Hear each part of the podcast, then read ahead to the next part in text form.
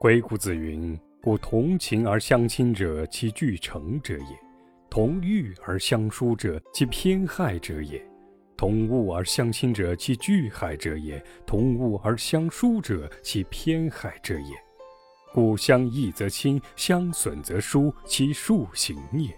自所以察异同之分也。”这段话其实也告诉了大家一个非常熟悉的道理：没有永远的朋友，只有永远的利益。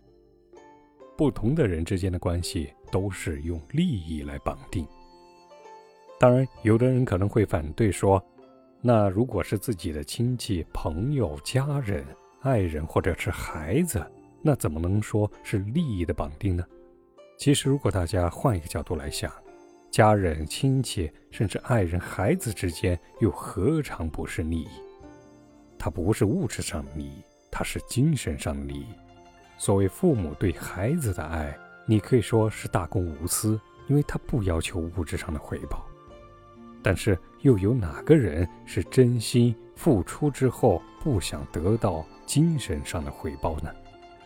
如果我们把这样精神上的回报也视为利益的一种，那么，这个世界上就没有绝对无私的东西。今天给大家带来的案例啊，也是我们《三国演义》影视剧当中经典的一个片段——智降马超。马超在当时是一员智勇双全的猛将啊，在奉了张鲁之命去围攻刘备的时候，刘备就看中了他的才能，非常想招之麾下。诸葛亮也意识到了这一点，立马跑过来跟刘备说：“亮有一计，可使马超来降。”诸葛亮的计谋呢，是用重金去贿赂张鲁那边的近臣，因为当时马超攻打刘备受挫，并没有太大的进展。那位近臣就借此来告诉张鲁说：“马超这个人不可信，他到现在一点实质的进展都没有。”有可能是在密谋反叛您啊！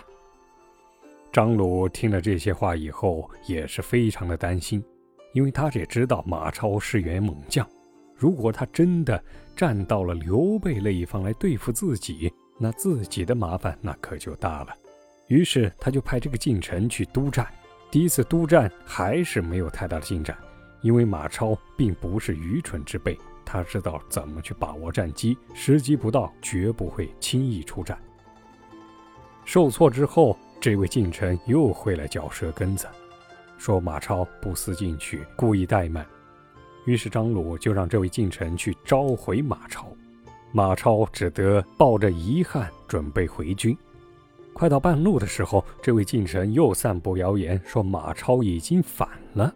张鲁非常的警惕。直接不让马超回来，这让马超直接到了进退两难的地步。这个时候，诸葛亮再派人去说降马超。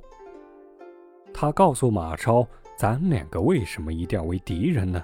您的仇家是曹操，而全天下的人都知道，我们主公跟曹操最不对头，也最有实力去进攻曹操。”如果您加入我们的阵营，我们可以帮你报仇，而且还可以让你有扬名立万的机会。进退两难的马超被这样的说辞打动了，直接就愿意归降刘备。归降刘备之后，直接帮助打下了刘璋，灭了张鲁，一雪心头之恨。在这个故事情节当中，大家可以看到诸葛亮的想法。就是利用利益去驱使不同的人达到自己的目的。首先，利用这位近臣对金钱的奢望，用重金去买下他，让他为自己处处散播谣言，达到让马超处于进退两难的地步。然后见到时机成熟，再派人睡以利害，告诉马超：“你跟我合作，我们才能打倒我们共同的敌人。”顺便实现利益最大化，计谋之用妙不可言。如果能真的深究其道，熟练用之，那么你在这个世上将会活得游刃有余。